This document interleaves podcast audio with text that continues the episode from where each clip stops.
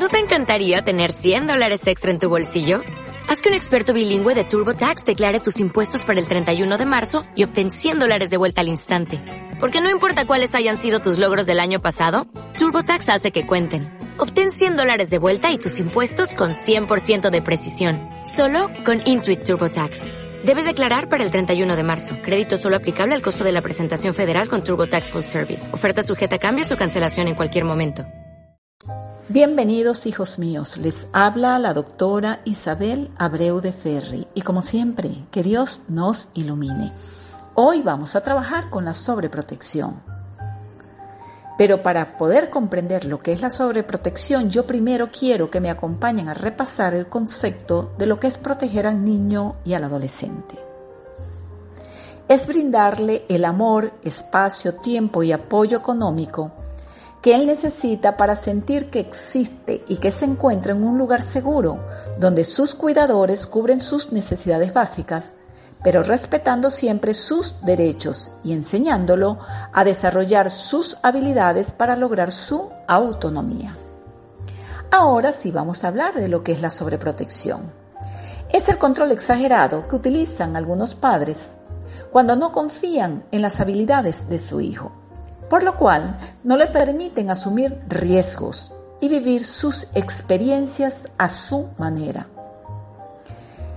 Y actúan conduciéndole al niño todas sus actividades con la intención de evitarle carencias, riesgos, sufrimientos, frustraciones o traumas.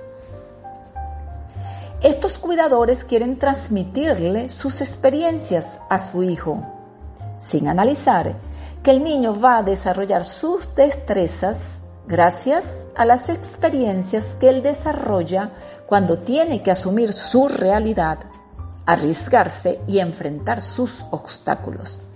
Por supuesto, siempre y cuando estos no causen una lesión real a él o a su entorno. Estas inseguridades no le permiten a los padres eh, sobreprotectores reconocer las diferencias que existen entre las necesidades básicas, que es aquello que el niño realmente necesita para sobrevivir sanamente, de los caprichos, que es aquello que simplemente el niño quiere en ese momento. Por ejemplo, comer es una necesidad básica, mientras que las chucherías son caprichos. Pero tampoco tienen la facilidad de diferenciar los peligros reales donde está corriendo riesgo el bienestar del niño o el de su entorno, de los temores infundados, que son aquellos miedos donde los padres simplemente tienen la creencia que su hijo no puede valerse por sí mismo. Ejemplo, evitarle correr en la calle es un peligro real, pero evitarle correr en el parque es actuar bajo un temor infundado. ¿Y por qué lo hacen? porque no tienen claro que su deber consiste en cubrir las necesidades básicas de su hijo, respetándole siempre el derecho de ser y existir como un individuo autónomo, que pueda enfrentar sus realidades, sus vivencias, asumir sus riesgos, valerse por sí mismo, tomar sus propias decisiones y ocuparse de sus responsabilidades utilizan siempre el mandato de debes hacer esto o debes actuar de esta manera, cuando el deber ser es preguntarle al niño qué piensas hacer o cómo lo piensas hacer. Los cuidadores sobreprotectores erróneamente creen que su deber es facilitarle la vida a su hijo y hacerlo feliz, por lo cual se esmeran en evitarle frustraciones o esfuerzos le disfrazan la realidad, le resuelven rápidamente los obstáculos, asumen las responsabilidades de su hijo y le complacen todos sus caprichos. Todo esto con la intención de evitarle al niño frustraciones, sufrimientos o traumas. A estos cuidadores le causa angustia que el niño viva la realidad tal cual es, que vivan la sensación de necesitar algo o la frustración de no ver complacido, complacidos sus deseos.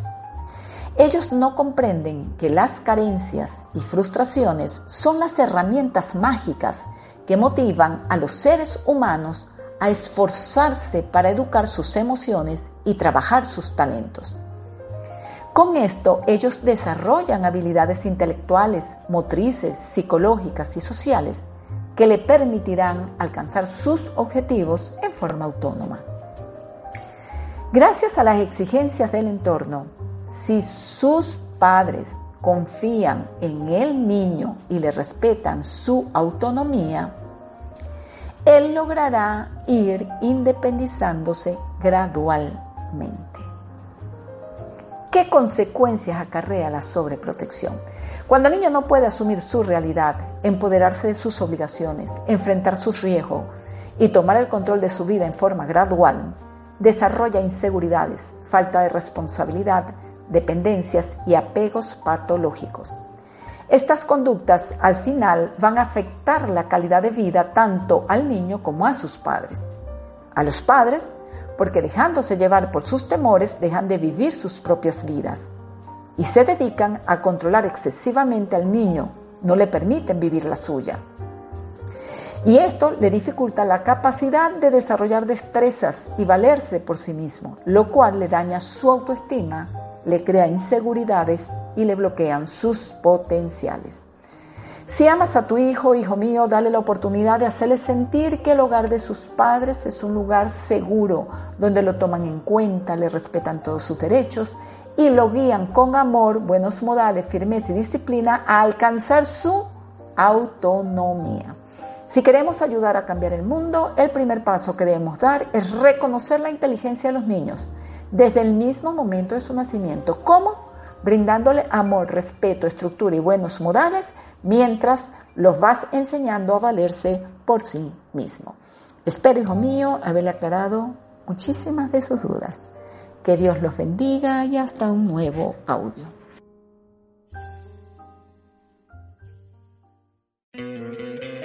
¿No te encantaría tener 100 dólares extra en tu bolsillo? Haz que un experto bilingüe de TurboTax declare tus impuestos para el 31 de marzo y obtén 100 dólares de vuelta al instante.